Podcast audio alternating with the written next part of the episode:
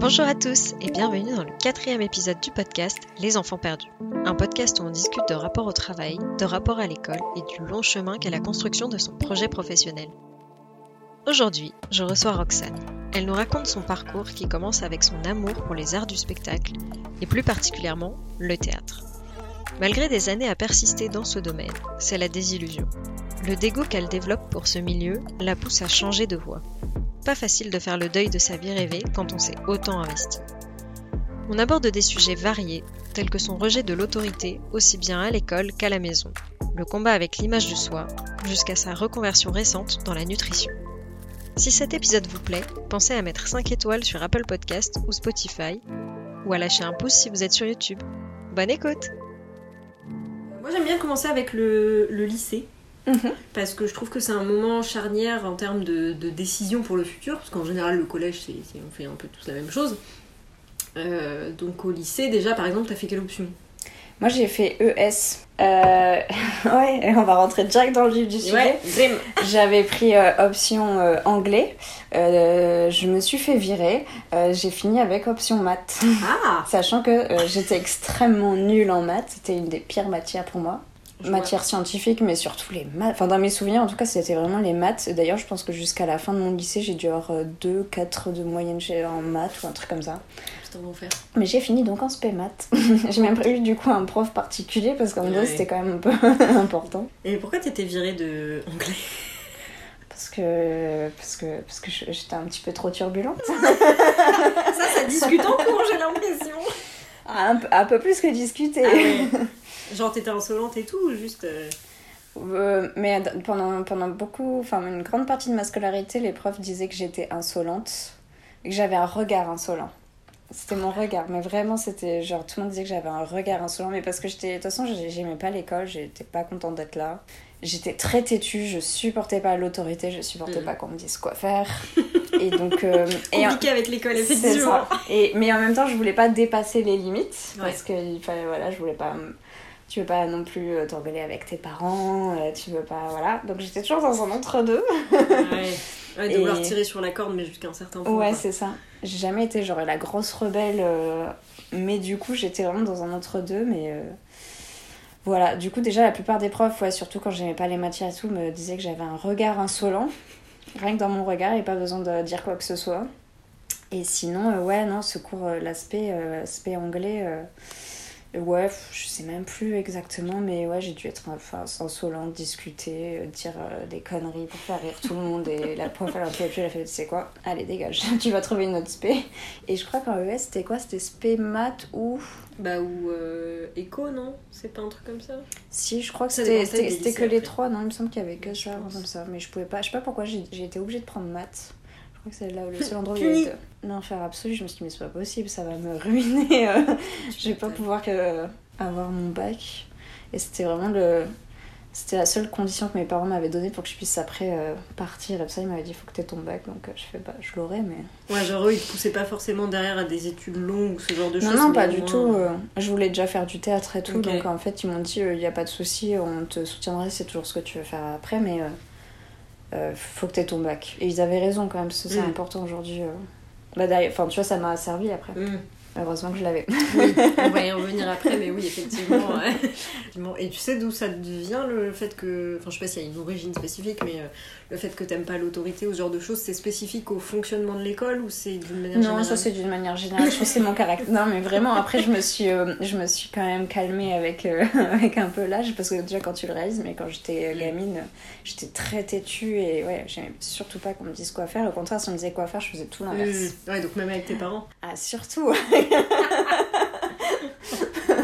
Mais sans dépasser la limite. Ouais, ouais. enfin, dans ma tête, je me disais, voilà, j'allais pas non plus. euh, Oui, te mettre en danger, mettre des gens en danger. Oui, ou oui, non, non, c'était euh, toujours euh, entre deux. Mais ouais, non, je pense que c'est vraiment. C'était dans mon caractère, c'est toujours un peu dans mon caractère. hein, Je suis toujours un peu têtue. Mhm. euh, J'ai toujours un peu euh, du mal avec. Enfin, qu'on me dise quoi faire. Après, ça dépend comment c'est tourné, quoi, Ouais. maintenant. si c'est conseil bienveillant, je vais écouter. Ouais. Si c'est. euh, Ouais, ouais, je comprends. Bah, je comprends parce que moi, je suis, j'ai- j'aime pas qu'on me dise ce que j'ai à faire non plus. C'est, c'est vraiment pas un truc qui me plaît. Après, je sais pas si je dirais que j'ai un problème avec l'autorité parce que moi, au contraire, j'ai, vachement le syndrome de la, de la bonne élève. Mhm. Euh, je suis assez docile, je veux surtout pas euh, être en dehors des règles, tu vois, ça me fait assez peur. Euh, mais moi, ça a toujours été sur des sujets spécifiques, genre par exemple le look. Moi, ça ça m'a toujours saoulé qu'on me dise euh, tu peux pas te maquiller comme ça ou t'habiller comme ça Ah, parce que je suis là, ça m'empêche pas d'étudier, donc foutez-moi la paix parce que ça n'a pas de sens. Mm. Après, sur le tu dois être là à telle heure et les machins comme ça, bah ok, tu vois, sinon tu peux pas jouer le jeu, enfin tu vois ce que je veux dire, même si tout me plaisait pas, mais. euh, Oui, mais moi aussi, au final, je respectais. hein. J'étais. euh, J'étais. Au final, je, je suivais les règles, juste euh, à ma sauce. ouais, ouais. Mais j'étais pas non plus. Voilà. Avec un petit twist quoi. Surtout après, dans le scolaire, c'était plus facile de le. Genre, avec mes parents, j'avais peur de mes parents, donc euh, Mm. je, je respectais les, les règles quand même. Mais. euh, Ah oui, parce qu'il y avait ce truc avec l'école où tu te disais au pire j'ai rien à perdre, au pire il me vire, Ouais. c'est pas grave quoi. Puis Ouais. moi, je m'en foutais de l'école. Ben, je voulais pas justement aller jusqu'à me faire virer, parce que Mm. là, je savais que du coup, ça, il y aurait des répercussions Ouais. euh, avec mes parents. Et là, je voulais pas. Mais par contre, euh, tant que je pouvais foutre un peu le bordel à l'école sans qu'il ne m'arrive rien, euh, bah, pourquoi, pourquoi se retenir C'est vraiment pour aider à faire passer le temps quoi. C'est ça. Je faisais pas des grosses conneries, quoi. Ouais, ok. J'étais juste relou. Ouais. Je sais pas, j'étais une gamine, quoi. ouais, non mais je vois. Je Une vois. gamine qui était pas hyper docile non plus, quoi. Ouais, de toute façon, c'est pas l'époque de la maturité en général, collège, lycée. euh. Ah bah voilà, c'est pas une fierté non plus, quoi. Puis d'ailleurs, on va voir par la suite que c'est peut-être plus euh, carré entre guillemets maintenant euh, que tu l'étais à l'époque. Oui, bien sûr. Mais tu vois, genre, euh, même C'est parce que t'as des objectifs en vue aussi. Oui, c'est ça. C'est ça la différence. c'est pas moi je m'en foutais de tout euh, Ouais, puis ça m'intéressait pas quoi Mais c'est ça, t'avais peut-être aussi ce truc de dire euh, à quoi sert l'école et à quoi que Ah oui. j'apprends va me servir plus tard. mais moi ça me servait à rien Ouais. en fait je voyais pas l'utilité même tu vois le je juste un peu avant genre au brevet des collèges Mm. même j'étais c'est pareil c'était déjà ça avait déjà on avait déjà entamé ça avec mes copines on était à fond dans dans dans la rigolade et ma mère m'avait dit quand même euh, essaie d'avoir ton brevet quoi franchement euh, j'étais ok je l'aurai je l'ai eu j'ai pas eu de mention mais je crois que j'étais genre à 0, quelque chose de là-bas elle m'a fait ah, t'aurais pu avoir une mention quand je fais bah tu me l'as pas demandé La fille qui a réponse à tout. non mais tiens c'était bah tu me l'aurais demandé je l'aurais fait mais là je vois pas l'intérêt quoi de me pousser alors que je, Ça, m'intéresse pas. mais oui, et le lycée c'était pareil, ça m'intéressait pas. Après, je savais qu'il fallait que j'ai mon bac pour pouvoir euh, partir à Paris. Mm. Donc euh, j'ai fait bon, bah, je me souviens euh, quelques semaines euh, avant le bac de- d'être à la BU et de bûcher à essayer de rattraper les Mm. cours que j'avais pas suivis et que j'avais pas. Dire, ah, bon, euh, qu'est-ce qu'il faut euh, prioriser? Parce que là. Classique révision de dernière minute. Ben, c'est ça. pression. On c'est clair. Après, j'ai de la chance que j'ai des facilités, Mm. je pense. C'est que comme j'allais quand même en cours et tout, en fait, Ouais. tu vois, je Ça retenais. suffisait entre guillemets. Ouais. Pour le niveau du bac, en tout cas, ça m'avait Ouais. suffi à retenir pas mal de choses. Et puis voilà, j'allais en cours, je séchais pas les cours, Mm. je faisais mes trucs. Ouais, mais c'est ça aussi qui fait que tes parents te poussaient, c'est qu'ils savaient que t'avais les capacités, que c'était en mode euh, perds pas ton potentiel entre guillemets à louper un truc que tu peux avoir euh, Oui. relativement facilement si derrière il peut te servir et que si tu l'as pas ça peut te mettre des bâtons dans les roues quoi. Non, c'est clair. J'avais beau être très têtue et très dans la rébellion et, et le monde c'est nul et machin. Euh, Aujourd'hui, je le vois. Ouais. Mes parents ont quand même de très bons conseils. Non, mais parfois quand t'es gamin, tu vois pas, euh, tu- t'as pas- Tu manques de maturité quoi. Tu manques de Mm. maturité, tu manques de recul, tu sais pas à quoi ça peut te servir. Et... T'as un enfant quoi. Mais je pense que c'est beaucoup ça qui joue, c'est-à-dire que la maturité c'est clair et net, euh, mais ça on le sait qu'avec le recul. Et euh, le problème c'est qu'aussi quand on te met pas de sens derrière ce que tu fais, Mm. c'est hyper difficile de se motiver. Je l'avais déjà dit dans d'autres épisodes, mais je le redis là, moi je sais que autant j'étais relativement docile, autant je sais que j'avais un mal fou à travailler le soir chez moi, parce que quand je... de pas savoir pourquoi je fais les choses, ça me motive pas, parce que euh, apprendre par cœur, euh, je sais pas combien de, de trucs en histoire et ainsi de suite, Mm. c'est pas un truc que je fais facilement, parce que de base ça m'intéresse pas, et moi quand un sujet m'intéresse pas, j'arrive pas à l'imprimer sur mon cerveau. Ouais. mais vraiment, ma mémoire fonctionne pas si ça m'intéresse pas, un minimum. Donc quand en plus tu sais pas pourquoi fondamentalement tu le fais au-delà de avoir une bonne note, ou au moins une note qui te permet de passer, c'est c'est pas ouf comme motivation la note. Enfin, Non, c'est clair. Moi, je, je me dis, euh, en fait, il y a des trucs à l'école qui sont euh, graves. Enfin, tu vois, aujourd'hui, même moi, l'histoire, tout ça, je trouve ça hyper intéressant et j'ai aucun souvenir de l'école parce que je- ça m'intéressait pas. putain. Et je sais pas, je sais, j'ai pas les solutions, mais ça serait bien de trouver d'autres moyens de motiver les enfants à apprendre parce que c'est des choses qui sont intéressantes et qu'après on peut trouver intéressantes, mais à ce moment-là, euh, non, les notes, c'est pas. Ouais, c'est pas une super carotte. Non, c'est ça. Moi, j'avais ce truc de théâtre. Alors, le théâtre, je me disais, euh, super, donc l'école, ça me sert à rien. Le bac, j'en ai même pas besoin à la base, mais bon, allez, je vais leur faire plaisir. Euh, vraiment, même, même euh, j'ai même pas pris L parce que ça m'intéressait pas de faire des disserts, des machins, des trucs de, de français et tout. Moi, je voulais aller sur scène et jouer, quoi. Ouais. Sachant que j'étais, euh, je faisais quand même beaucoup de trucs artistiques, artistiques déjà avant, vu Mm. qu'au collège j'étais en horaire aménagé au conservatoire. Ok. J'étais en danse, euh, j'avais commencé à faire de la danse à 3-4 ans, donc en fait moi je voulais être sur scène quoi. Ouais, toi, tu t'épanouissais vraiment à côté de l'école, en fait. Oui, c'est ça. Ok.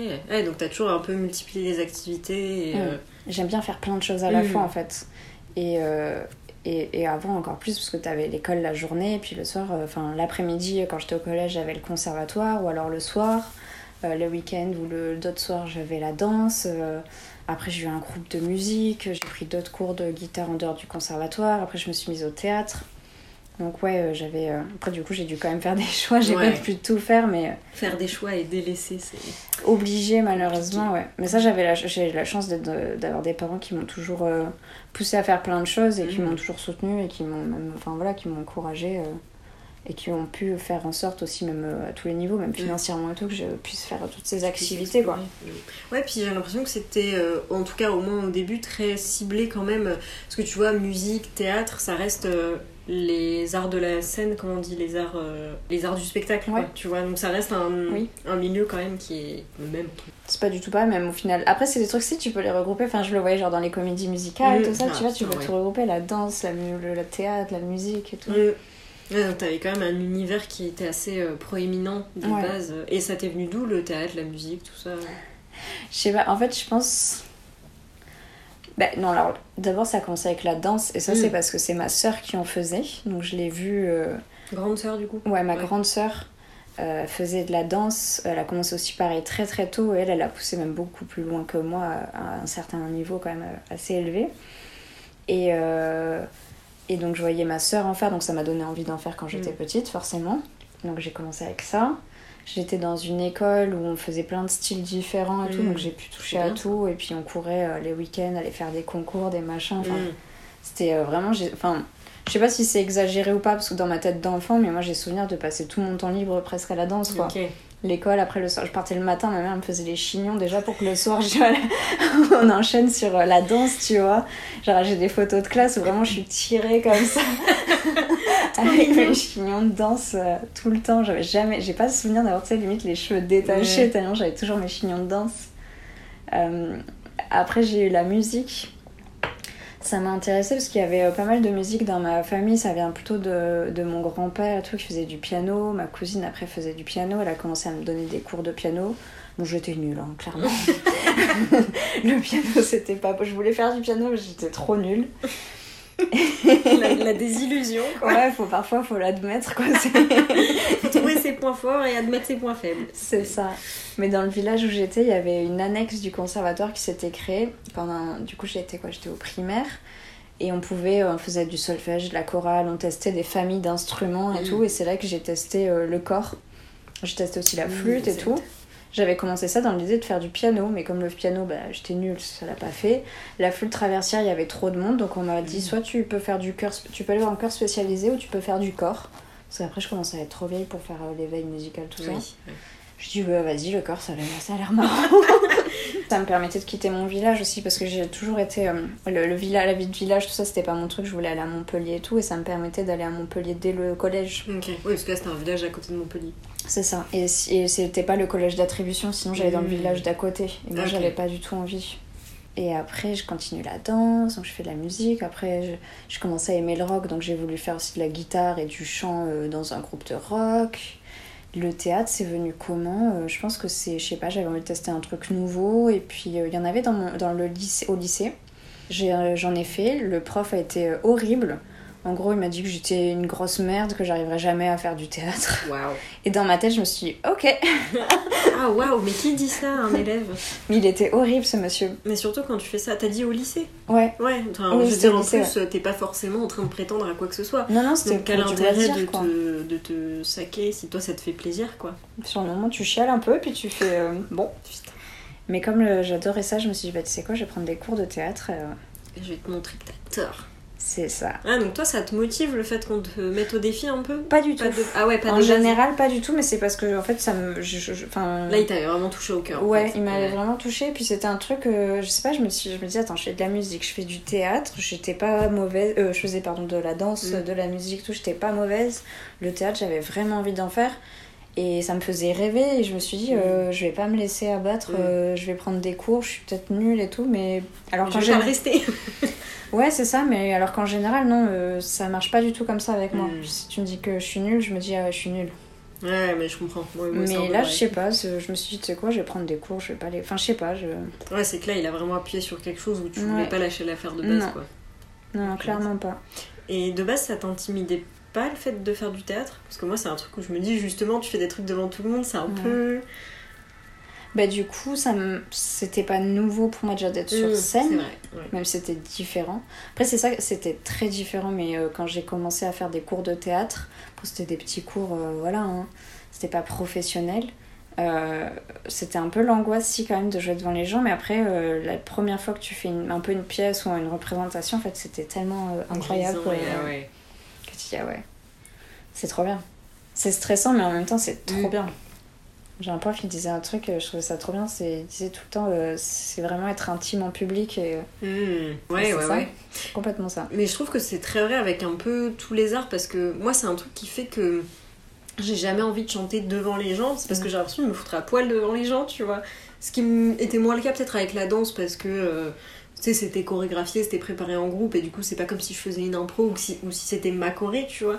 Mais je trouve qu'il y a certains cas de figure où je comprends ce truc de. Tu t'exposes, t'as été vulnérable en Mhm. fait, vachement. Le chant, ça c'est ouf. Enfin, ouais. je crois que c'est le top Franchement, niveau. de ouf. Pour euh, pour l'avoir un peu fait. euh, pff. Ouais, du coup, vous avez fait des représentations avec ton groupe ou, euh, Ouais, on avait fait. On n'était pas. C'était pas incroyable, hein, mais ouais, je me souviens, on avait fait la fête de la musique à Montpellier. Ouais, on avait même. joué dehors et tout. On avait même enregistré du son et tout. On avait mais des reprises. On avait enregistré des reprises. C'était très drôle. Non, c'était une bonne époque, mais euh, clairement, chanter en public. euh, Il faut avoir du cran, hein. ouais, moi j'ai, je trouve ça Plus, plus, que n'importe quoi le d'autre. théâtre. Ouais, mais ça m'étonne pas. Je trouve ça plus dur que le théâtre. Je crois que je suis passée pa- pendant que j'étais quand j'étais jeune, je suis un peu passée par toutes les étapes de alors je vais être danseuse, après je vais être chanteuse, je vais être musicienne. Bon finalement je vais être comédienne. En fait je voulais tout faire. Mais ouais, mais en vrai, quand t'aimes l'art, t'aimes rarement un art. Ouais. Tu vois, c'est comme quand tu regardes tous les peintres, par exemple, ils font aussi de la sculpture euh, et plein d'autres trucs. C'est c'est rare finalement. Enfin, Mm. les gens pensent toujours que tu fais euh, un sur lequel tu te spécialises, mais quand tu regardes. Ouais, ceux qui en, qui en font leur métier ou quoi, en général, tu dessines, tu peins, tu fais de la sculpture, même si tu les fais pas tous aussi bien. Ça c'est très français, tu vois par exemple de dire que et ça c'est un truc qui, Spécialise. ouais, qui me dé- ça un truc qui me dérangeait beaucoup parce que justement j'avais envie euh, d'allier tout ça De pas forcément dans une comédie musicale, même si Mm. je trouvais ça sympa, mais je me disais pourquoi tu peux pas juste tout faire? Mais en France, on aime bien poser des étiquettes et Ah. si tu fais ça, tu peux pas faire autre Ah chose. bah, tu me fais plaisir. Non, mais c'est vrai, tu... enfin, on parle souvent, alors voilà, le- les Américains, les machins et Mm. tout, mais eux, c'est l'exemple parfait. Un comédien, un acteur, euh, il a- sorti un album à côté, il a été producteur à côté, il a fait. Puis nous, en France, on le regarde comme s'il s'éparpillait alors qu'il fait juste plein de. Ben, plein nous, quand c'est un américain, on va dire qu'il est incroyable, c'est la star, le machin, parce que voilà, il est C'est parce qu'il est international, c'est pas pareil. Exactement. mais un Français, il peut pas faire ça. Dès qu'il sort de, de son domaine, on fait ouais, ouais. mais c'est pas son domaine, pourquoi Ouais. il fait ça? C'est vrai qu'on est très, très, très, très en proie à la critique en France et au, au fait de, de stopper dans ton élan. Mm. Moi, je vois beaucoup ce truc, dès que tu veux tester quelque chose, mettre en place, tout de suite, on essaie un peu de te couper tes ailes alors que t'as même pas essayé. Quand Mais on ouais. est en train de te saquer, tu vois. Après, ça change, ça tend à changer quand même, je trouve. Bah, parce que c'est les jeunes Mais, qui euh, tiennent les oui. rênes maintenant. ouais, ouais, il faut bien évoluer, hein. Voilà, mais bon. Mais ouais, du coup, toi, il y a des aspects où tu t'es senti euh, pas forcément bloqué, mais freiné, peut-être, euh, dans tout ce que tu voulais faire. Ou... Ouais, même euh, tu vois, en théâtre, comme après je, je me suis plus dirigée un peu au début vers la scène, euh, c'était compliqué d'avoir des plans pour faire de- des courts-métrages ou du cinéma, tu vois. Rien que déjà, pour, entre le cinéma et le théâtre, c'est pas la même chose. C'est vrai que c'est vrai, mais en même temps, euh, enfin, ça l'est sans, sans l'être, Ouais, tu vois. ouais, ouais. C'est juste que c'est un jeu un peu différent. Évidemment, tu vas pas jouer aussi gros pour la caméra qui est devant ton nez à 2 cm que Mm. pour quelqu'un qui est à des mètres et des mètres au fond de la salle. Mais Ouais, puis de toute façon, ça se travaille, quoi. Il y a toujours ce truc comme s'il fallait qu'à la première prise, ce soit parfait, alors qu'a priori, si t'en fais plusieurs, ou si Mais- tu fais des répètes, c'est pour ça, quoi. aussi, ouais. Non, je pense que, ouais, je- enfin, je sais pas, mais du coup, c'est pas le même réseau dessus. Enfin, Mm. Ouais, je sais pas. Même dans ce, même ce milieu-là, euh, ça devient très vite compliqué. euh. Même là-dedans, t'as senti qu'il fallait que tu te spécialises au maximum pour pouvoir avancer, quoi. Bah, en tout cas, moi, oui. euh, Peut-être que d'autres le l'ont pas eu, mais euh, dans mon expérience à moi, oui. Parce que j'avais pas d'image, quand t'as pas d'image à montrer, euh, Mm. que tu fais que de la scène. Ouais, c'est compliqué.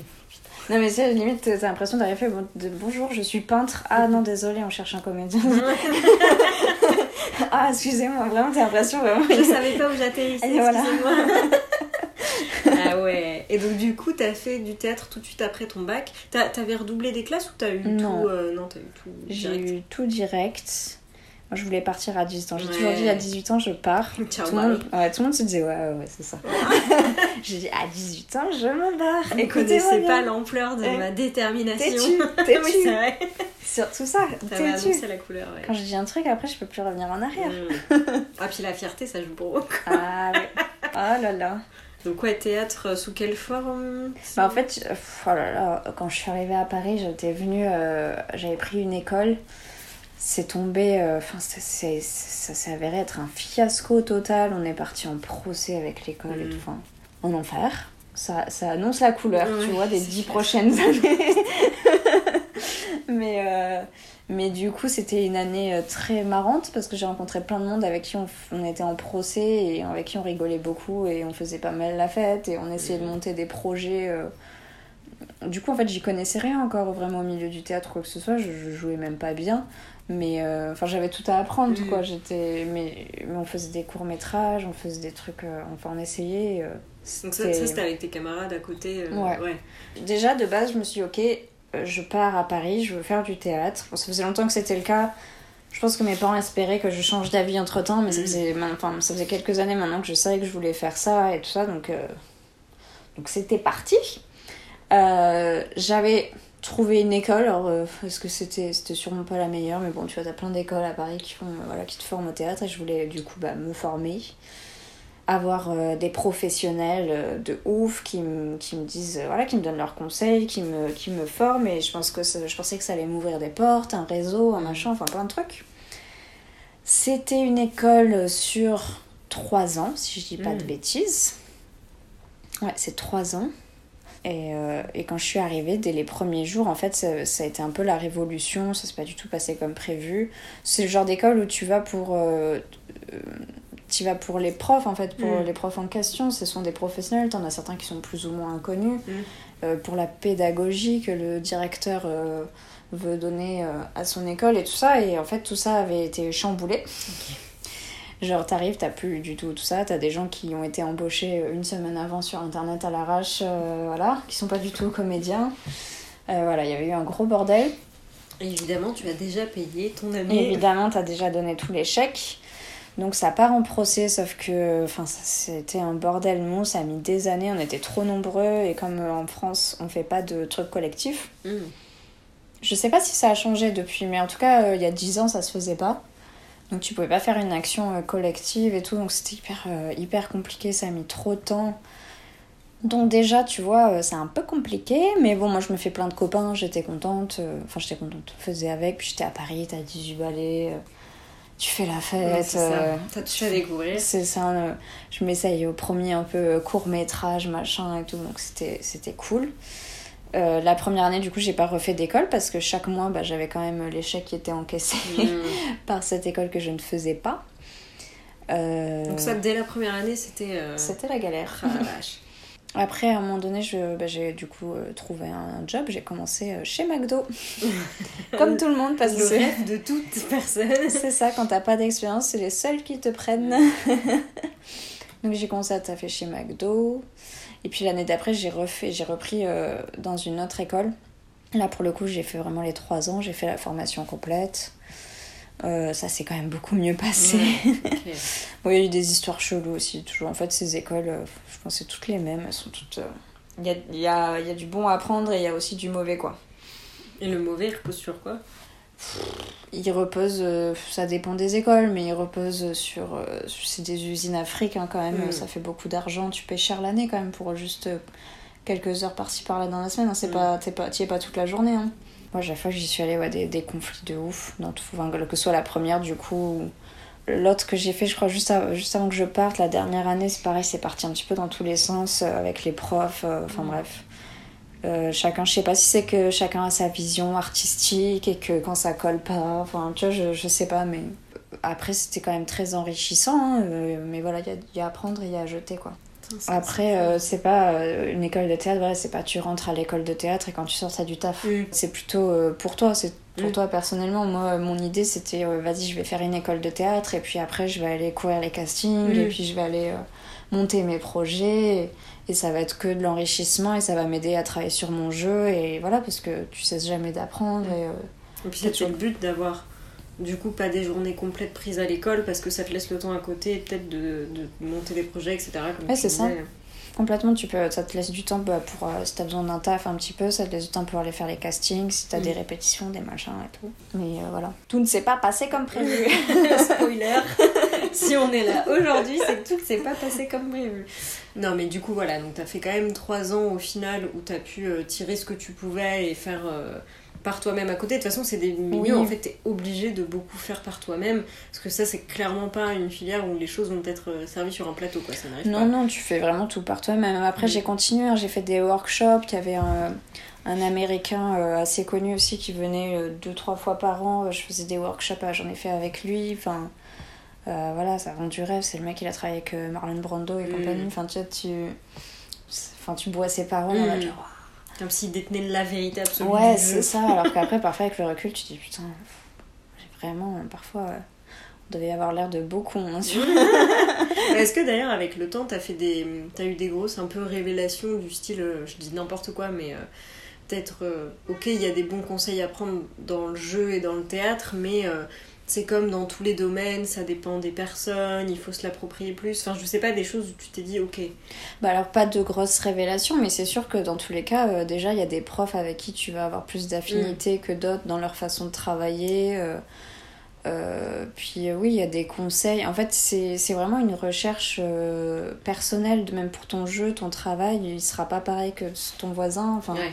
Du coup, en fait, ouais, c'est ça. En fait, quand tu vas dans ces écoles ou ces stages et tout, en fait, tu travailles plus pour toi avec ta méthode. Tu prends ce qui est bon à prendre. Tu faut pas garder ce qui est pas bon à garder pour toi. Il faut que tu cherches qu'est-ce qui marche pour toi, qu'est-ce qui Mm. marche pas. Enfin, c'est vraiment très fait, personnel, quoi. C'est comme dans tous les domaines artistiques où c'est aussi ton unicité et ton... est ce que toi t'as apporté qui fait la différence et qui est Ouais, bien sûr. Ouais.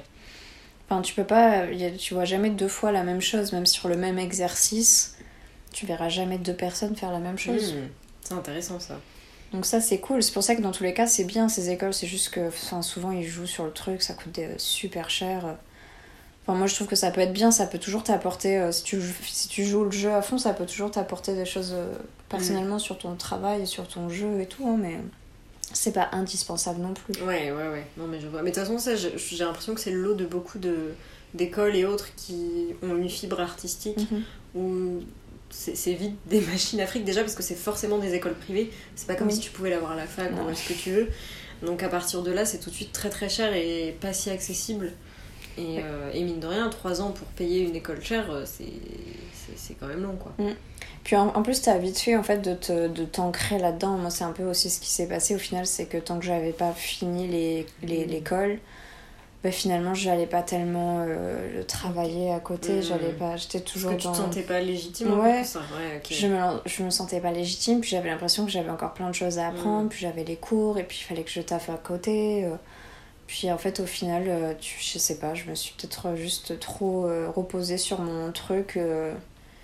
Euh. J'allais en faire, hein, mais euh, c'était pas. euh, Peut-être pas autant que ce que t'aurais pu ou dû faire. Ouais. Bah d'ailleurs, j'ai vraiment commencé à jouer qu'une fois que j'avais quitté tout ça. Quand je suis partie, je me suis dit, vas-y, j'arrête. Maintenant, je vais aller travailler. Je fais plus de cours. Ou on Mhm. verra. Ou si j'ai fait les workshops et des trucs comme ça. Mais je m'engage plus dans des cursus à l'année ou quoi que ce Mhm. soit. Je vais aller. Enfin, faut que je travaille maintenant. Ça sert à rien maintenant. Faut Ok. aller sur scène, quoi. Ouais, bah oui, oui. Je faisais des courts-métrages, des trucs comme ça, mais rien sur scène. C'était plus du coup ouais, des courts-métrages, des trucs un peu. euh, Et toi, c'était la scène que tu visais plus que. Ou ça Ouais. dépend, c'était. Ouais, si, quand même. Si, je pense que je visais quand même plus la scène, même si j'aimais beaucoup euh, jouer. Euh, euh, bah, le- je vais dire faire du cinéma, mais du coup, j'ai pas fait du cinéma. Moi, j'ai. Enfin, c'est du cinéma, mais c'est des courts-métrages. Ouais. C'était cool, mais ça me paraissait tellement moins accessible, tellement plus compliqué. Ouais. Ce qui est le cas, je pense. hein, tu peux plus facilement euh, trouver une scène sur Mm. Paris euh, où jouer que d'aller jouer dans a un film qui va sortir au cinéma, quoi. Ouais. Ouais, ouais, Si, en tant que figurant, ça j'en ai fait. hein. Attends, les sous-sous et pas mettre sur le CV. Hein. Si, si, ouais, ça j'en ai fait, pas de soucis. Après ça, c'est pas très compliqué. non, mais c'est intéressant comme problématique parce que j'ai beaucoup soulevé le fait que euh, c'était pas forcément assez euh, mis en avant quand t'étais jeune et que t'étais dans tes études, le fait qu'il faille faire des choses par soi-même Mm.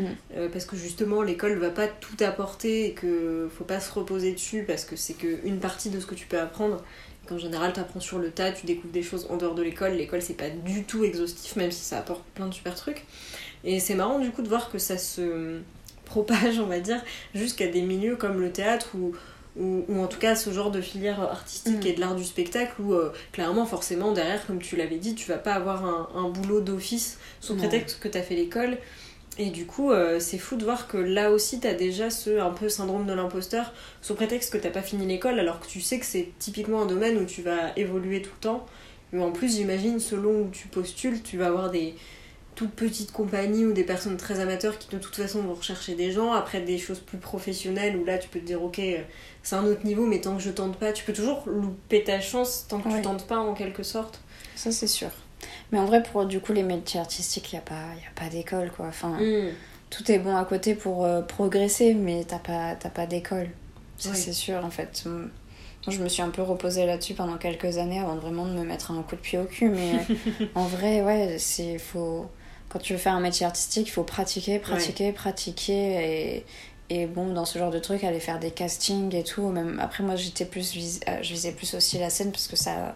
C'est ce qui me plaisait aussi de jouer devant les, les gens, ça m'animait de ouf. Mm. C'est incroyable de, de jouer devant des gens et d'être sur scène. Mais euh, Ah, mais c'est vrai qu'après, il faut quand même avoir des retours pour savoir si ce que tu fais plaît ou pas, etc. Oui, et puis voilà, comme je te dis, on peut toujours progresser. Et puis euh, voilà, t'es pas genre salut, salut au claquement de doigts, Mm. t'es un talent de ouf. euh, c'est que c'est du travail, quoi. Nous, Mm. on nous disait souvent, euh, ceux qui réussissent, euh, c'est pas ceux qui sont les plus talentueux, c'est Mm. ceux qui travaillent le plus et qui persistent et qui s'acharnent. Mais du coup, après le- l'école de théâtre, qu'est-ce que t'as fait en fait? Euh, bah oui, du coup, j'ai. Bah, après, des castings, bon, j'en passais déjà, mais j'en ai fait plus déjà. Oui. Et donc, tu, juste du coup, t'as fini, t'avais 22 ans à peu près, 21-22 ans? Euh, bah, alors, du coup, ouais, c'était ça à peu près. Après, j'ai conti- en fait, comme j'ai continué quand même souvent à faire des formations, euh, je me suis pas vraiment arrêtée. Mais ouais, je suis sortie de là, du coup, j'avais euh, 22. Euh, oui, du coup, j'en faisais déjà, mais ça m'a poussé quand même à aller faire plus de casting, à essayer de trouver du taf.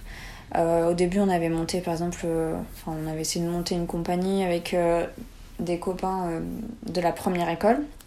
On s'est tombé à l'eau. On avait essayé aussi avec ce- la deuxième école, mais c'est tombé à l'eau. Ouais, bah, en fait, c'est beaucoup de beaucoup d'échecs. Fi- En fait, c'est plein d'expériences incroyables, plein de rencontres, plein de tout ce que tu veux, mais au final, ça, ça a rarement abouti à des Mm. choses. Enfin, tu te casses souvent la gueule Ouais. avant d'arriver vraiment à monter sur scène. Et, euh, et au final, euh, après, j'ai fini par trouver euh, dans, dans une pièce un petit rôle dans un théâtre. Et, euh, et là, euh, c'est un théâtre où euh, c'était pas une compagnie, mais ça jouait beaucoup, les mêmes personnes jouaient beaucoup dans ce même théâtre, dans la plupart des pièces Mm. et tout ça. Et au fur et à mesure, j'ai réussi un petit peu à rentrer dans le, dans le groupe. flou de- ouais. Et du coup, j'ai commencé à jouer pas mal dans ce théâtre. Euh, c'est là où j'ai joué le plus, on va dire, dans le même théâtre, mais en même temps, on n'était pas rémunéré parce que tu comprends, euh, c'est compliqué. Enfin bref, c'est toujours les mêmes problèmes en fait. C'est juste que c'était compliqué de trouver des projets qui étaient à la fois intéressants, à la fois rémunérés, euh, à la fois qui corres- au- auxquels je correspondais physiquement et Mm. machin, parce qu'il y a toujours ça le problème, parce qu'en plus maintenant, enfin quand tu vois, quand t'es pas dans le réseau, euh, les annonces que tu vois, c'est si t'es pas, si tu fais pas 1m70, machin. Tu vois, c'est vraiment des, parfois des descriptions quand tu vois les annonces de casting, ouais, t'es là, mais enfin, Ça, c'est des mannequins, c'est pas des. ouais, bah, c'est ça. mais Après, maintenant, tu. Enfin, c'est pas. Ça fait un peu cliché de dire ça, mais ouais, souvent, c'est quand même ça un peu. le- Hmm. Et t'as l'impression d'ailleurs que c'était plus sévère pour les filles que pour les mecs ou pas forcément? Je dirais pas sévère, mais c'est juste que quand t'es une fille, t'as. Enfin, le milieu, il est. Enfin, moi, je trouvais que le milieu, au final, il était sale, quoi. Ah ouais. c'est un milieu dégueulasse, je trouve. Après, peut-être c'est juste mes expériences à Mm. moi. euh, et qu'il y en a plein d'autres qui le retrouveront pas du tout comme ça, mais c'est un milieu qui est dur, c'est un milieu qui est cruel et c'est un milieu qui est. qui est, qui est sale. Ouais, moi, on m'a proposé des orgies sur scène, quoi. Parce que je suis une fille, je pense pas qu'un mec, on lui propose. euh, Non, mais tu, vois ce que je veux dire, Ouais. des trucs, euh, des trucs salaces et des trucs sales, et puis euh, les gens sont entre eux, si tu peux, s'ils peuvent te, te poignarder dans le dos et Mm. le front, quoi, en plus. Donc, Ouais, Des tu- belles leçons d'humanité. Ouais, mais moi je pense que ça fait partie des choses qui m'ont vraiment dégoûté du Mm. milieu euh, et qui m'ont pas donné envie de continuer dans cette branche. Surtout d'un point de vue professionnel, ça m'a dégoûté vraiment de jouer, quoi. J'avais plus envie de Mm. jouer, je trouvais. Mais tu trouvais plus le plaisir que t'avais au début. euh, Ouais, ça, j'avais plus de, de plaisir à jouer, et puis tu trouves jamais des projets vraiment intéressants, même quand t'es une fille, parfois c'est justement, t'es jugé tellement parfois sur ton physique Mm. et tout, que déjà quand tu corresponds pas aux normes, c'est compliqué.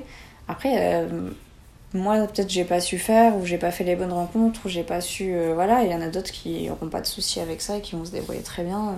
J'ai plein de copains euh, ou de vieilles connaissances qui jouent maintenant et qui correspondent pas forcément non plus aux standards de beauté, tout ça, et qui s'en sont très bien sortis, mais. euh, je pense qu'il y a aussi une part de. Il y a beaucoup de travail, d'acharnement, une part de chance, du réseau, faut savoir se vendre, hmm. plein de choses comme ça. Mais ouais, non. Il faut être son propre agent, ça c'est vrai que c'est un. Ouais. Après, euh, voilà, je sais pas si c'est plus euh, strict quand t'es une fille euh, dans les castings et tout, mais euh, en tout cas, je pense pas que mes copains, mes camarades, ils aient reçu beaucoup de propositions Ouais, aussi salaces que, que j'ai pu avoir, quoi. C'est vraiment l'enfer. Ça m'étonnerait. Et je pense qu'ils sont quand même beaucoup moins jugés sur Mm. leur physique. Parfois, quand t'as un rôle en tête, tu vois le personnage physiquement. Oui, oui, oui. Donc ils peuvent être jugés sur ça, mais généralement c'est pas par rapport à quelque Ah, chose. si on les estime beaux ou pas, Ouais, si on les ça. estime ou non, mais ouais, ouais. Tu vois, tu veux jouer, euh, je sais pas, euh, un personnage euh, d'art dramatique, Mm. euh, de machin, avec la barbe et le cliché du truc, ben voilà, tu vas avoir cette image en tête et tu vas chercher peut-être quelqu'un qui correspond ou tu vas lui demander de se laisser pousser la barbe. tu Mm, le truc bête, tu vois. Qu'une fille, il faut qu'elle soit belle, il faut qu'elle soit mince, il faut.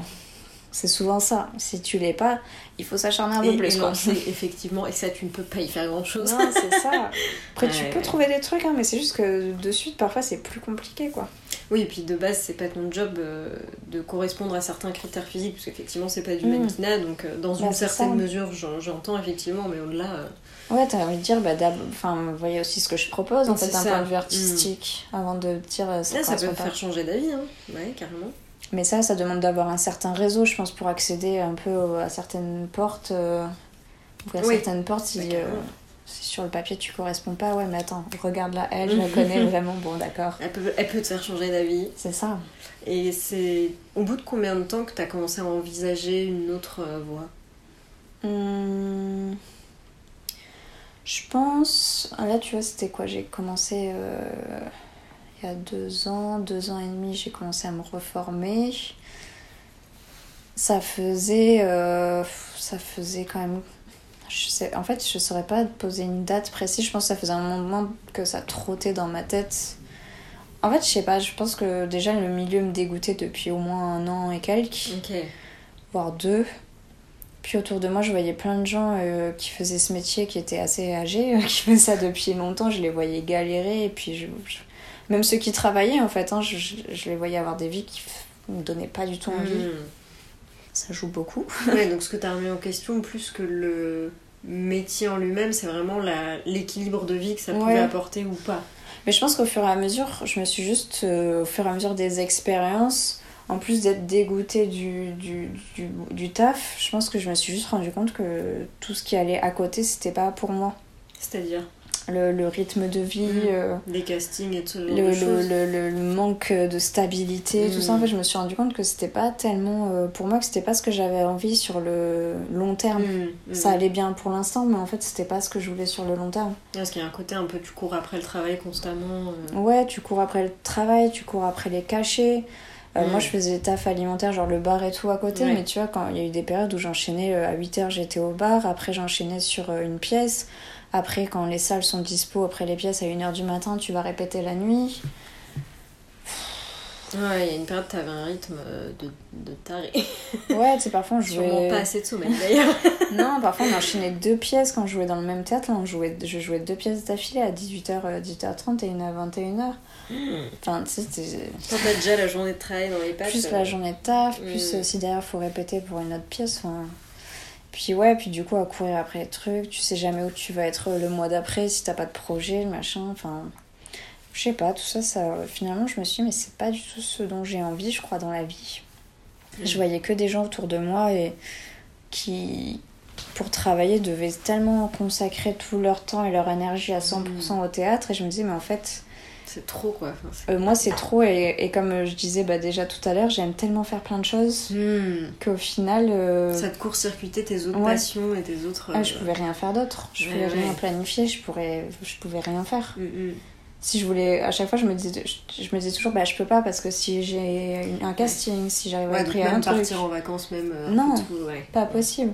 Puis après, financièrement aussi, ça suit pas. Mais bon, ça après, c'est un autre débat parce que si t'arrives à bosser, tu, te- tu peux t'en sortir financièrement, Mm. tu vois. Mais. Mais enfin, s'il y avait plein de côtés, ouais, j'étais toujours en train de me dire, ouais, mais je sais pas, on sait jamais si là j'ai un casting, si là j'arrive à avoir un truc, si là j'arrive à jouer, tu, tu sais jamais où tu vas être. Ouais, euh, c'est de l'incertitude constante. euh. Ouais, c'est ça. Et si tu veux t'y consacrer à 100%, bah tu peux rien faire. euh. Ouais, mais du coup, t'as eu 3-4 ans de... à, à essayer et à voir que finalement, progressivement, le rythme ne te convenait pas. Ouais, c'est ça. Et après, qu'est-ce qui t'a fait te dessiner dans ta nouvelle voie On l'a pas dit encore, mais c'est le gros Bah, je pense que bah, je pense que ça faisait un petit moment du coup que je me disais que j'avais pas envie de ouais que je voulais faire d'autres trucs je voulais pas rester non plus à Paris toute ma vie. Enfin il y avait Mm. plein de choses qui faisaient que je voulais pas continuer dans cette voie mais que je savais pas quoi faire de ma vie. Et Ouais, quand- gros sujet. ouais puis en plus que c'était dur aussi de lâcher le théâtre parce que c'était ça te demandait de faire un enfin j'ai l'impression que c'était un échec Mm, mm. alors que pour- au final, c'était pas un échec, c'était juste que je voulais faire autre chose. Mais au final, je sais pas, il y avait comme un espèce de deuil à faire que. Ouais. Bah, d'une vie que t'avais Ouais. projetée, en fait. Ouais, hein. c'est ça. En fait, je m'étais tellement. J'avais... Je savais que c'était un milieu qui était pas facile. Je me suis jamais dit que Mm. ça allait être facile. Je me suis jamais dit que j'allais gagner des milliers des cents. Je me disais toujours que je m'en foutais. Que tant que j'arrivais à vivre de ma passion, ça serait super cool et tout. Mais au final, euh, même si le fait que le métier m'ait dégoûté, c'était compliqué de dire adieu à cette image euh, et, de parce que je kiffe toujours autant être sur scène, je kiffe Mm. toujours le théâtre, je, je kifferais la remontée sur scène, mais juste sans le côté pro et le milieu Ouais. derrière de, qui, qui m'allait pas, tu vois. Mm. Donc c'était super dur. Et tant que j'étais un peu dans cette démarche, de toute façon, je pouvais pas trop voir euh, ce que je pourrais faire d'autre. Mais euh, du coup, j'ai pas mal erré. je me suis posé pas mal de questions. J'essayais de voir, euh, tu sais, tu fais des recherches. Mm. Quel métier euh, Tu fais des listes, tu fais des C'est des, pour, des contre. Et en fait, il n'y a jamais rien qui me plaisait. J'étais là, ouais. si, c'est intéressant. Mais faire ça toute ma vie. Bah ouais, ouais. Faire ça au quotidien. euh. Au final, il y avait un peu plein de choses qui m'intéressaient sans pour autant j'ai envie d'en faire mon métier parce que j'aime bien faire plein de choses. Mm. Mais euh, à chaque fois, j'avais toujours ce truc, ouais, mais je préfère le théâtre. Mm. Et puis en fait, après, je me disais, ouais, mais est-ce que t'aimes vraiment le théâtre en soi Ah ben non, en fait, t'aimes pas le théâtre. Ouais. Enfin, t'aimes pas, t'aimes pas ta vie actuellement, t'aimes pas ce que tu fais, tu prends plus plaisir, t'aimes pas, j'aimais pas comment j'étais, même moi. Mm. En fait, je m'aimais pas non plus dans, dans, Dans ce que tu ouais, dans ce, que- ce dans ce milieu-là, de ma Ah façon oui. d'être. En fait, j'aimais rien du tout. J'étais pas du tout heureuse, ça me rendait pas du tout heureuse. Donc je me suis dit, euh, je sais pas, ça, je pense que ça, Ça mûrit. Ouais, c'est ça, progressivement. Ça a fait un peu le... un petit bout de chemin. Et puis au final, la nutrition, ça s'est avéré assez évident à un, à un moment donné. Bah, il y a deux ans et demi à peu près, je me suis dit, bah oui, mais en fait, oui. Parce que ça faisait longtemps que je m'intéressais à la nutrition. Euh, moi, j'ai eu pas mal de troubles euh, Ah, alimentaires. yes, J'allais dire quelle fille n'en a pas eu. Non, c'est faux parce que les, les TCA c'est quand même un Non, niveau. il y en a euh, beaucoup. non, il y en a beaucoup, il y en a beaucoup trop, mais euh, je veux dire, faut, faut pas non plus banaliser le fait de faire un peu attention à son image et le fait d'avoir Oui. des troubles du comportement alimentaire. Mais non, c'est est pas la même chose. hein. Même Mais, avoir des compulsions, c'est pas la même chose que d'avoir un trouble du comportement Oui, alimentaire. oui. Faut pas. Enfin bref. ça, c'est ton, ton passif et ta. Ouais. Ouais, après, je pense que c'est marrant parce que je fais juste un petit un Mhm. bond en- sur déjà sur le après mais dans ma formation on était beaucoup à être en reconversion et on a tous je Ah pense euh, je pense qu'on avait tous peut-être un passif avec euh, l'alimentation euh, peut-être pas forcément des TCA mais il y avait Mm. Mais en tout cas, avec une relation qui n'était pas super saine à la base. Ouais, et qui fait que- il y avait il y avait quelque chose en tout cas. Et en tout cas dans la dans la démarche de reconversion il y avait un passif. J'ai j'ai commencé à avoir des troubles du comportement alimentaire assez tôt quand j'étais déjà au collège lycée surtout lycée quand je suis partie seule à Paris ça a explosé évidemment tu te Ah retrouves ouais. seule donc moi j'étais hyperphagique donc autant Ah dire ouais. que quand tu te retrouves seule c'est Alors, est-ce qu'on peut expliquer Yo. pour le l'audio guide L'audio professionnels C'est quand c'est un peu comme euh, pour ceux qui connaissent pas, bah, tout le monde connaît un peu l'anorexie et la boulimie, donc on va dire que c'est un peu comme la boulimie mais sans les euh, les euh, sans les, les, les techniques de compensation. Donc pas de vomissement, pas de sport à outrance, pas de laxatif. Mm. C'est les trois principaux dans la boulimie. Généralement, quand tu fais des crises alimentaires en hyperphagie, mais comme en boulimie, c'est que tu vas manger une quantité astronomique euh, qui paraît impossible hein, normalement à manger, mais tu vas le manger euh, cette quantité à t'en rendre malade, vraiment.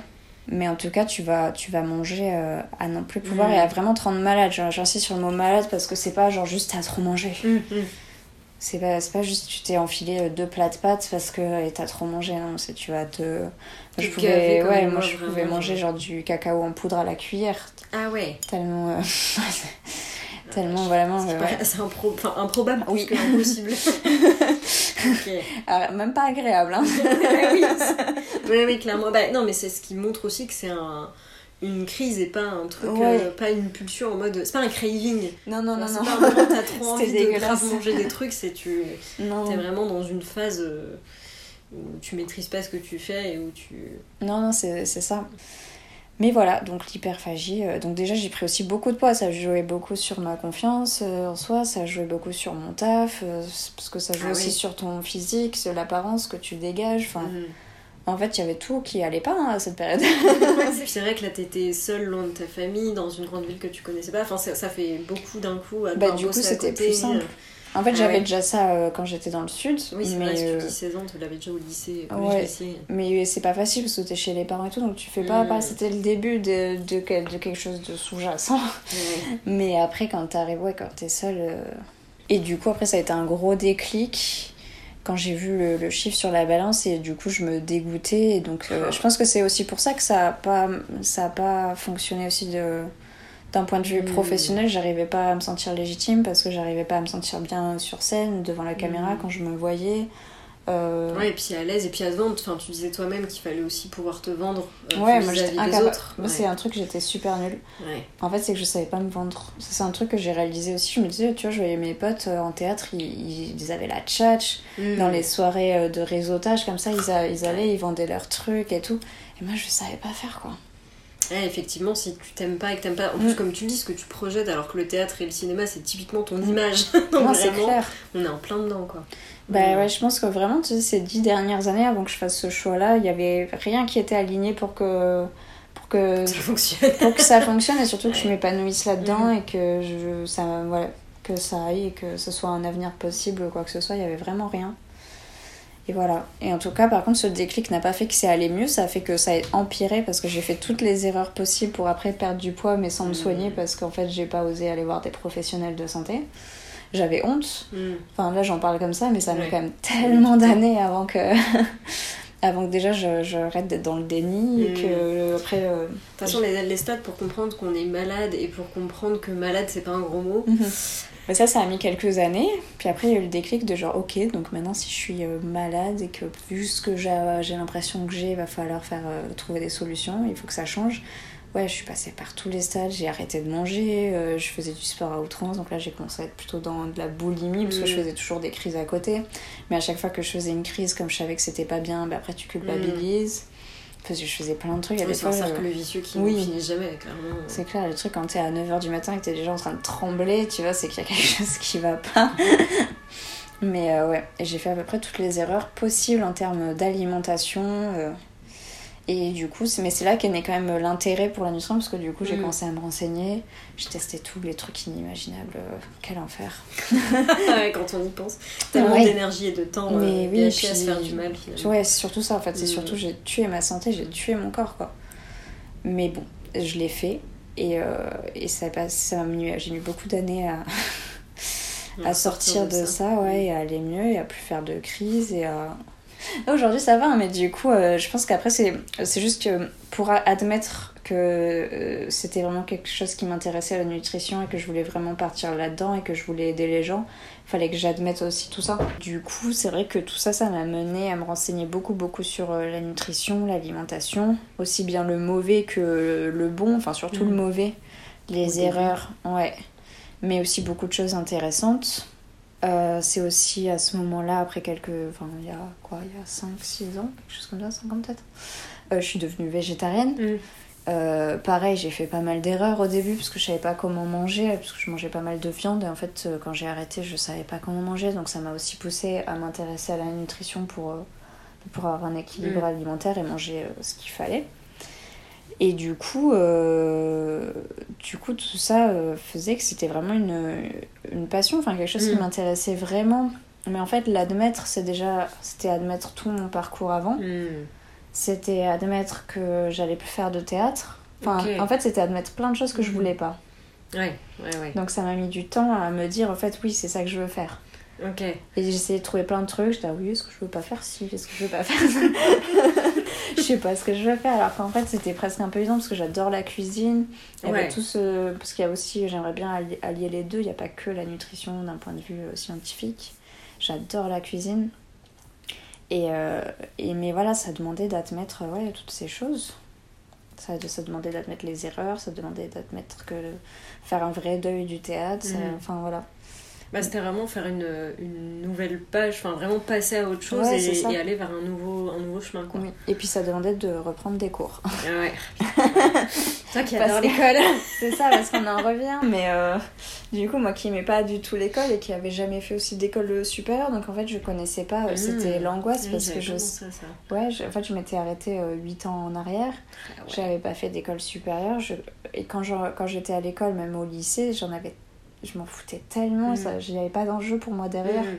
que je pre- enfin j'étais une gamine en plus donc je n'ai pas souvenir d'un enjeu ou de d'un stress ou quoi que ce soit et là ça me stressait de me dire qu'il fallait que je reprenne l'école que j'avais je savais que j'avais pas le niveau en plus parce que j'avais jamais fait de matière scientifique. Et Là- oui, ce qui est très important dans la, dans la nutrition. ah, mais après, est-ce que le fait que ce soit appliqué et que ce soit sur un domaine spécifique, ça change pas la donne? Ah non euh, là pour le coup fallait quand même avoir des connaissances alors quelqu'un qui fait S ou qui fait une matière un peu scientifique euh, enfin une spécialisation scientifique au lycée euh, comprendra très bien ce BTS. S'il fait ça à la suite, il n'y aura pas de Mm. souci. Pour lui, ce sera même peut-être facile. Mais pour quelqu'un qui l'avait non seulement jamais fait avant, mais qui en plus n'est pas allé à l'école depuis euh, presque 10 ans et qui, Qui a tout plus, oublié de toute façon. De ouf. Non seulement j'ai tout oublié, mais en plus j'avais pas écouté à la base. Donc Il y avait rien. Il y avait pas il de y avait base, en fait. rien du tout. Donc c'était hyper angoissant d'aller vers un domaine. En plus, on m'avait toujours dit. Enfin, moi, pour moi, j'étais euh, tout ce qui était scientifique et tout, c'était pas pour moi, quoi. Hmm. Donc, tu avais une première euh, croyance limitante, comme on dit dans le monde Mhm. du développement personnel. c'est très beau. c'est magnifique. Mais qui te donnait d'office l'impression que tu t'allais pas y arriver. Est-ce que ça, c'était décisif dans ton choix de suivre cette voie ou est-ce que tu t'es dit, malgré ça, de toute façon, là, c'est ce qui me plaît, donc j'y vais Vu que t'es têtu? Oui. non, du coup, je je suis têtue. c'est ça qui prime. Bon, bah écoute. Non, mais par contre, du coup, je me suis lancée dans une remise à niveau. Je me suis dit, euh, j'ai ok, pas ok. envie d'arriver le premier jour.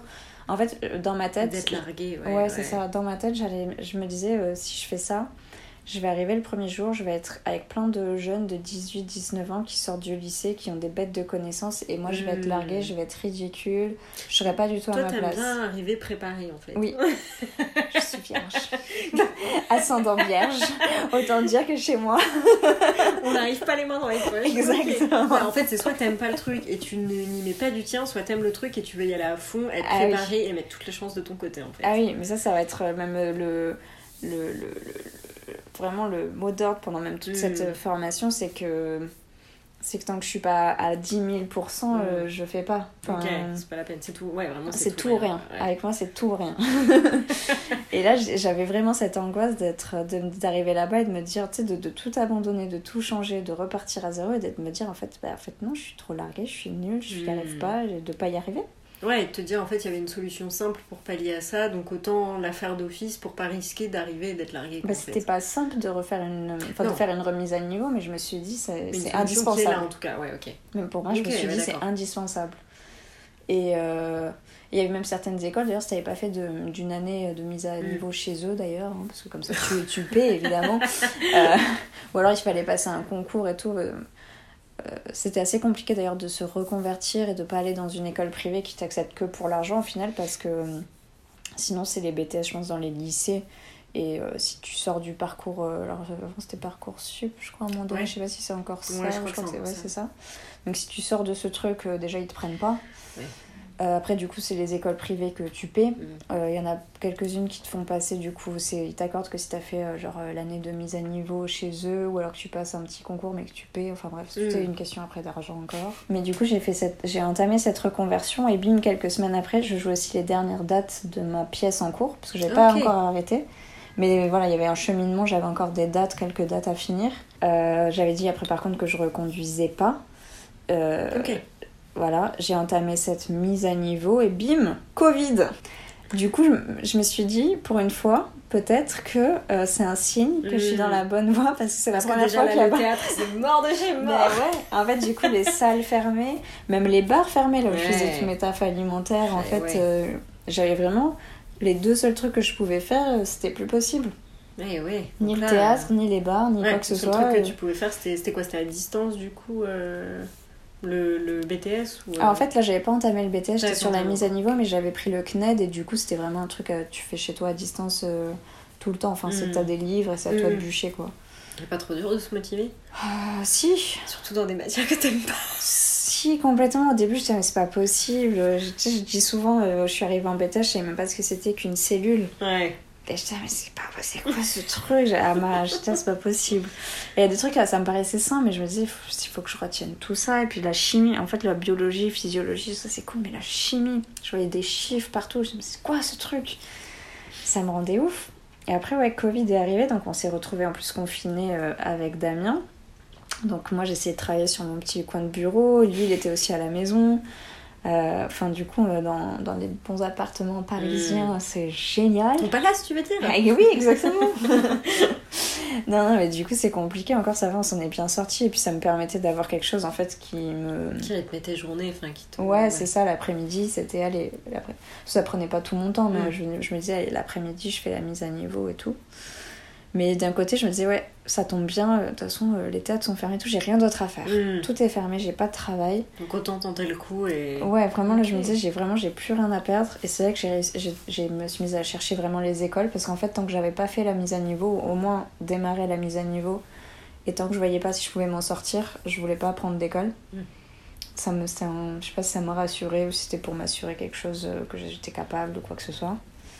Mm. Et quand j'ai vu que du coup, quand même, je pense que c'était faisable, je me suis dit, vas-y, on va trouver une école. Sauf que voilà, c'était un peu tard. Donc j'ai pas eu euh, grand choix euh, comme école. Et alors ce BTS derrière Eh ben écoute, euh, l'école c'est pas fait pour moi. Spoiler. C'est ce que j'en ressors parce que je me suis mis du coup là du coup ça a été toute un autre, une autre expérience par rapport après euh, enfin au lycée ou quoi que ce soit parce que là pour le coup j'avais un enjeu Mm. c'était important pour Un moi but surtout, voilà c'est un but ça me permettait de changer de vie c'était vraiment important et j'étais terrorisée à l'idée d'être nulle et Mm. d'échouer euh, enfin voilà c'était c'était terrifiant pour moi et, euh, et du coup je me suis mis une pression euh, Mm. plus, plus, plus. C'était pas un BTS là que je faisais, c'était. Je passais. Tu jouais euh, ta vie. Je jouais ma vie, mais vraiment, pour moi, c'était ça, quoi. Alors, moi j'ai le souvenir que tu m'avais dit que c'était le...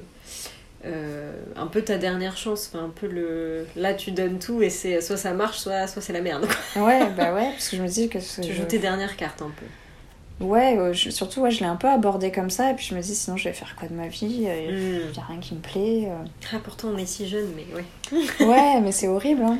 D'un point de vue professionnel, ouais, quand même, c'était. C'était pas la joie toutes ces dernières années, puis même dans cette démarche, je me disais, voilà, je, je joue tout là, il faut que je sois. Il faut que je réussisse, quoi. C'était Mm. vraiment, j'avais pas d'autre choix en fait. Et du coup, je me suis mis une pression de l'espace, beaucoup plus que ce qu'il en faut normalement pour un BTS. Mais euh, voilà, après, c'est pas un BTS facile, clairement pas. Euh, pas beaucoup de pourcentage de réussite et tout, donc ça Mm. prouve bien que c'est pas non plus euh, hyper facile. C'est le genre de BTS où t'as pas beaucoup de vie à côté si Ouais. tu veux réussir. Heureusement que c'était le Covid peut-être. Ouais, mais Enfin, ça. C'était la deuxième année du coup. Ouais, bah alors du coup, c'était, euh, il y a eu le deuxième confinement, mais en fait, du coup, ça a joué sans... Et en même temps, ça a été compliqué parce que du coup, on était en visio. Eh Euh, va suivre des cours en visio, franchement, c'est l'enfer. En vrai, euh, ça aide pas du tout, tu captes rien, tu peux pas vraiment interagir, Mm. tu... enfin, c'était horrible. Puis au final, t'écoutes pas vraiment, t'es pas Mm. hyper attentif. Euh, puis en plus, t'es censé avoir du temps puisque t'es à la maison, mais en fait, euh, tu travailles pas. quoi. Ouais. Personne l'a fait, hein, vraiment. Tout le monde s'est dit ça, mais personne l'a fait. Donc c'était plutôt plus difficile que, que simple au final. Ouais, mais ça te demande d'être encore plus autonome qu'à la normale. Donc Ouais, c'est c'est ça. C'est pas évident. Moi, je voulais pas, par exemple, je voulais pas aller à la fac parce que je savais que sinon je ferais rien. J'aime pas l'école. non, mais vraiment, tu vois, il y avait un truc, je savais que si j'allais à la fac, j'aurais fini juste par euh, rien faire, quoi. Alors que moi j'adorais parce qu'on me foutait totalement la paix et que je suis très indépendante et que comme j'aime pas qu'on me Ouais. dise ce que j'ai à faire, bah j'étais très contente de me dire c'est ça les devoirs ok. À, à la semaine prochaine, ciao. Mais là, pour le coup, euh, moi, c'était. Enfin, c'est pas que c'était pareil, mais c'est que je savais que j'avais, à part des devoirs et tout, mais après, euh, je faisais ce que. Enfin, je gérais mon temps comme je Mm. voulais, et puis si je voulais. Oui, après, normalement, si tu viens pas en cours, pire, t'as des absences, des machins et tout, mais moi, j'étais tellement au taquet que j'allais pas rater des cours. Mm. Je crois Oh, que puis là ça t'intéressait, de toute façon il y avait Oui, c'est pas- ça. Genre de l'année, je crois que je suis la seule qui avait zéro absence, Mais tu oui. vois. Mais je crois que je suis vraiment la seule qui a jamais raté un Ouais. cours. Du coup, à chaque fois, on avait un groupe commun et tout le monde, c'était qui vient aujourd'hui? Moi, je faisais moi, il faisait non, mais toi, on sait, qui d'autre? Ah comme quoi quand il y a de l'intérêt ça bouge les fesses. hein. Mais oui. Mais ouais, mais jusqu'à. Enfin, après, j'étais toujours en train de me dire que j'allais j'allais rater, qu'il fallait pas que je rate, que j'étais nulle et que à la base, c'était pas mon domaine. Alors, il fallait que je prouve deux fois plus que. Mm. Tu vois Ah donc t'as quand même au fond euh, pour te motiver une niaque de faut que je prouve parce que tu vois on retrouve un peu le truc du théâtre Oui. où t'as voulu prouver à quelqu'un alors là le quelqu'un c'est toi-même mais t'as Oui. quand même ce truc de je pense que je suis pas capable donc justement je vais tout donner pour montrer que si je suis capable en fait. Oui, si, c'est vrai. Mais jusqu'à la dernière minute, jusqu'à ce que je vois mon nom sur les tableaux, que j'avais mon BT, je me disais. Jusqu'à ce que tu vois que t'es major de promo en fait. Mais pas de la promo euh, entière de Île-de-France, mais de, ma, de mon école. Ah, cas. bah écoute, voilà. c'est déjà pas mal pour quelqu'un qui est nul et qui sait rien faire et qui est pas à sa place. Mais je sais pas si c'est que j'ai une, une envie de prouver le contraire ou si c'est juste que j'ai pas du tout confiance en moi. Bah souvent ça va ensemble. si si t'as besoin de prouver, c'est parce que t'as pas confiance en toi, Oui. de toute façon. C'est terrible. Bah c'est oui. horrible. C'est pas le Même syndrome là, de je suis- l'imposteur, c'est un Ouais. plaisir. Enchantée. Enchantée, bienvenue, installez-vous. oui, non, mais c'est sûr. Même là, je suis diplômée, je me dis, mon dieu, mais je suis incapable. Je suis nulle. Ah oui, donc faut encore que tu le combattes aujourd'hui. euh, Bah, C'est-à-dire que. Un truc qu'on n'a pas abordé aussi, c'est que, ok, le, enfin, si on l'a vite fait aborder, mais je veux dire, là, tu vois, voilà, j'ai repris des cours, je suis diplômée, techniquement, euh, je rentre dans les, dans les clous. Mais c'est surtout que, voilà, là, on est rentré, on a, j'ai fait du scolaire, euh, j'ai dû euh, bouffer des chiffres et apprendre par cœur des trucs. Alors, c'est vrai que j'ai des facilités avec le par cœur et l'apprentissage. Enfin, les chiffres par cœur, c'était pas un problème, et puis le reste, tant que j'arrivais à comprendre, après, ça venait. ça venait. Mm. Donc ça, c'était... Mais après, ça fait pas l'expérience professionnelle. Ouais. Et Mais- le scolaire, euh, entre le scolaire, il y a plein de choses que là, je peux déjà oublier, euh, que je ne Mm. me servirai plus jamais. Mm, mm, mm. Euh, tous les trucs que j'ai bouffés par cœur et les formules par cœur et les machins, mais... C'est toujours le même format finalement. Oui, c'est ça. BTS ou pas. Donc au final, tu vois, le scolaire, là, je, je me suis... Je viens de passer deux ans à bûcher sur les trucs. euh, évidemment, il y a des choses qui sont utiles, mais il y en a plein où, voilà, on te... Et puis c'était pareil qu'au lycée, on te motive Mm. par des notes, on te dit, voilà, faut avoir des bonnes notes, et puis il faut apprendre ça par cœur.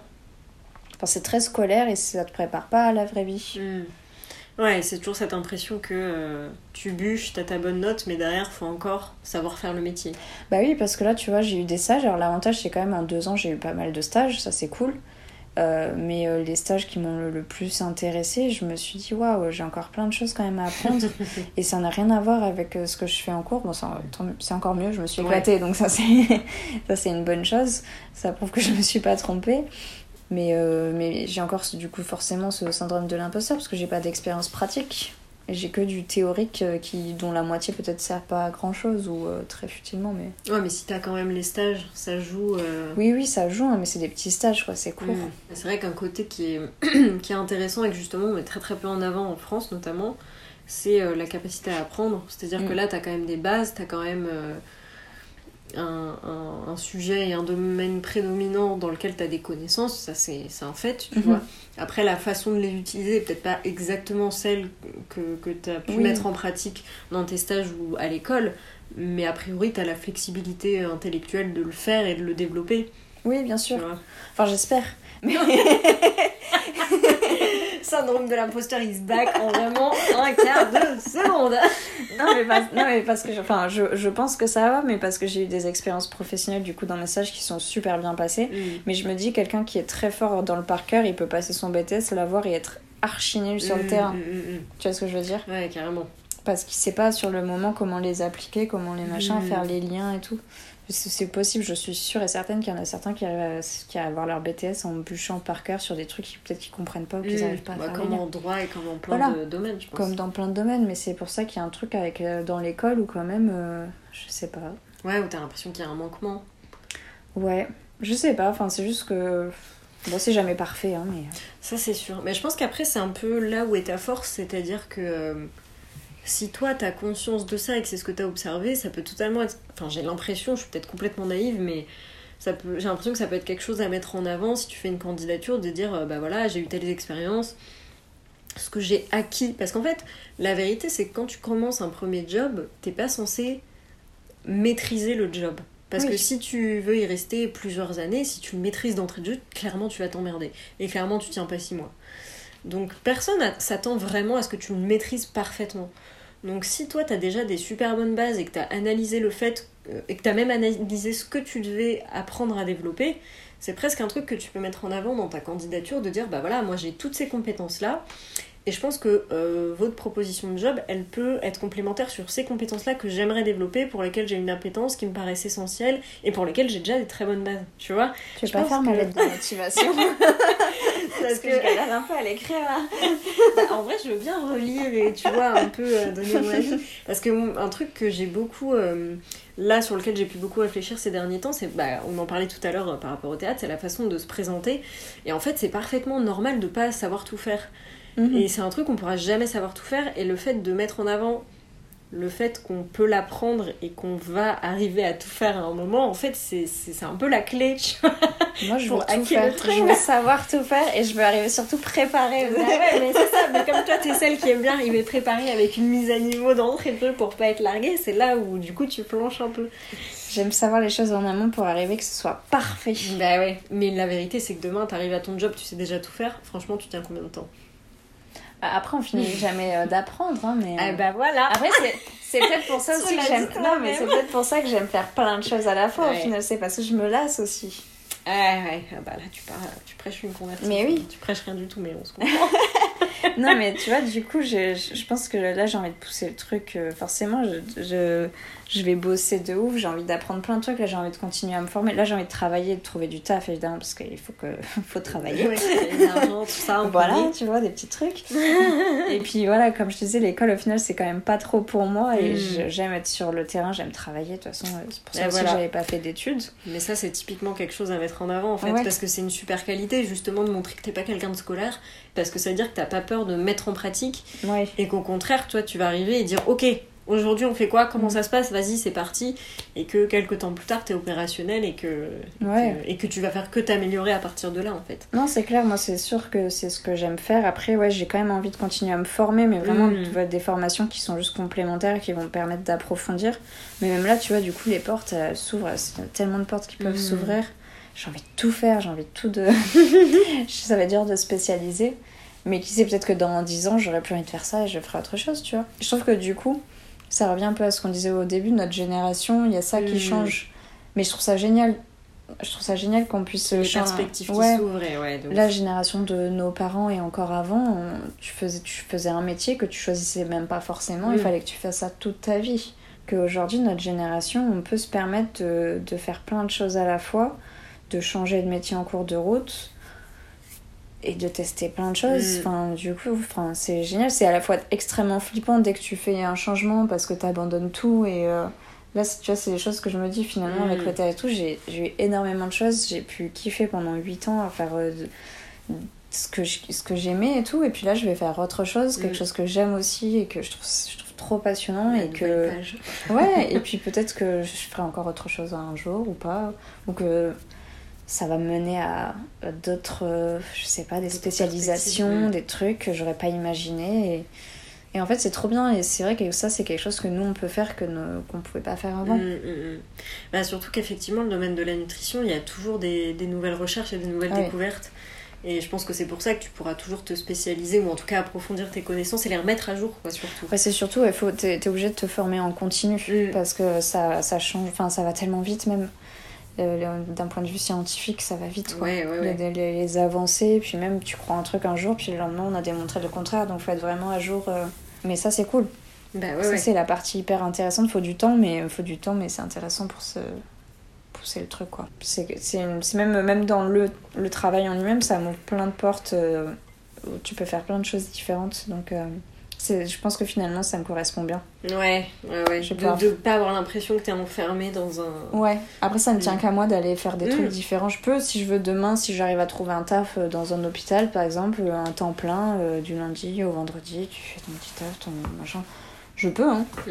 Mais tu peux aussi faire plein de trucs, tu peux ouvrir ton cabinet, tu peux aller travailler dans la restauration, tu peux aller faire des interventions auprès des enfants dans les Mm. écoles, tu peux aller faire des interventions même ailleurs. Oui, rien que ça, la forme que prend ton travail peut être hyper variée, Ouais. hyper. euh, Ça ne tient qu'à toi de, du coup de monter des projets, mais euh, et de modeler la vie qui te c'est ça. non, mais je dis toujours ça sur un air à la con, mais c'est Non mais c'est vrai, c'est vrai. Et c'est fou, mais après voilà, il fallait que j'ai ce diplôme pour euh, m'ouvrir cette Mm. porte quoi. Bah, en tout cas, merci bien. Je pense qu'on a, on arrive au bout. Bah écoute, si t'as tout ce que... On peut parler encore longtemps hein. Ça y est, c'est la fin du podcast. Merci à vous d'avoir écouté jusqu'au bout. S'il vous a plu, je vous encourage vraiment à en parler autour de vous et à mettre une note ou un commentaire sur Spotify ou Apple Podcast, car c'est vraiment le meilleur moyen de me soutenir et de faire connaître le podcast. À bientôt!